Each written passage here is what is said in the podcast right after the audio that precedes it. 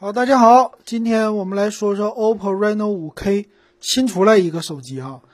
哎呀，这个 OPPO Reno 5系列可真多呀，Reno 5、Reno 5 Pro、Reno 5 Pro 加 Reno 5K，哎呀，第四款了。来看看吧，这次的 K 它 K 在哪里啊？那先来说外观，其实看起来这个 Reno 5K 的话没什么太大区别。后置的话呢是有四个摄像头。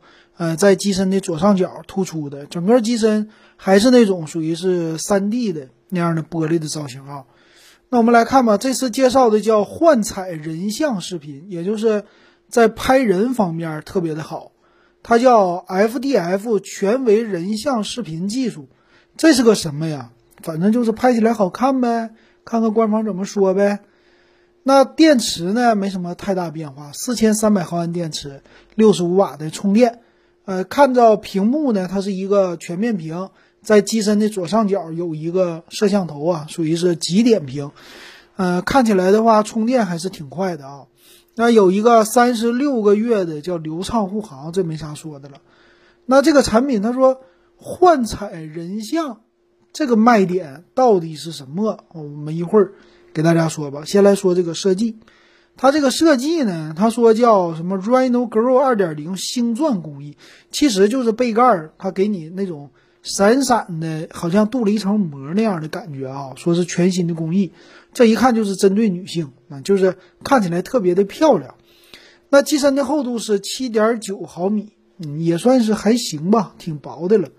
再有就是这个幻彩人像了，它看起来就是你不用化妆。啊，就是视频方面给你很多的美颜修图这样的功能，再有一个人像自拍的时候有很多的增强，看起来就是完完全全的针对你的自拍和拍摄这么来做的，而且是对人脸的一个修饰。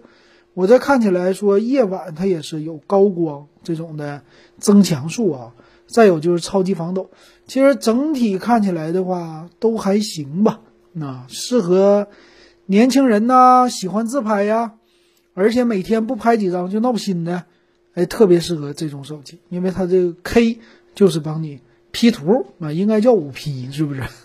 但是五 P 代表的是 Pro 啊，呃，所以介绍了很多特制的这个功能。然后前置摄像头呢，也是和五 Pro 啊这些类似，三千两百万像素，后置六千四百万像素，哎，挺猛的。再有视频的幻彩，视频的支持叫超级夜景、超级防抖，然后超级人像这些。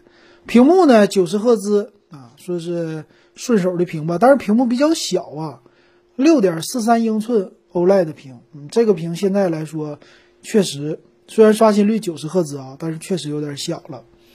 呃，处理器，处理器用的叫骁龙八核处理器，这一看肯定是有可能七系列了，不会用什么太好的。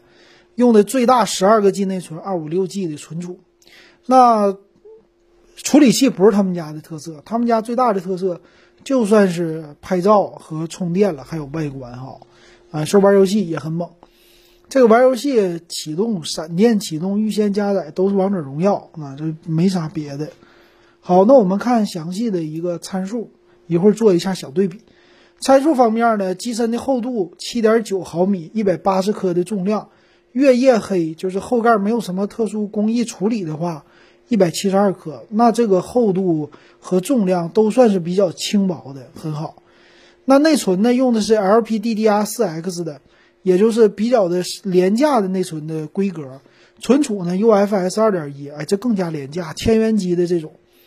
但是它的存储有八个 G 和一百二十八 G 两种内存啊，不，八 G 内存和十二 G 内存。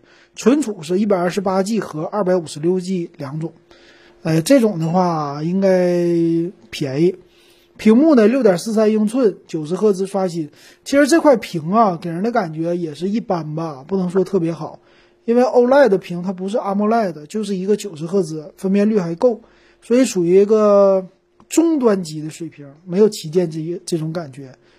那摄像头方面，前置三千两百万，主要就是为了拍照更好看。后置六千四百万主摄，八百万像素超广角，另外两个都是两百万像素的凑数摄像头，支持呢四 K 的摄像。那处理器呢？你看啊，骁龙七五零 G 啊，这确实不是什么新款的处理器，也很弱，那就是一千五左右这种水平的机型。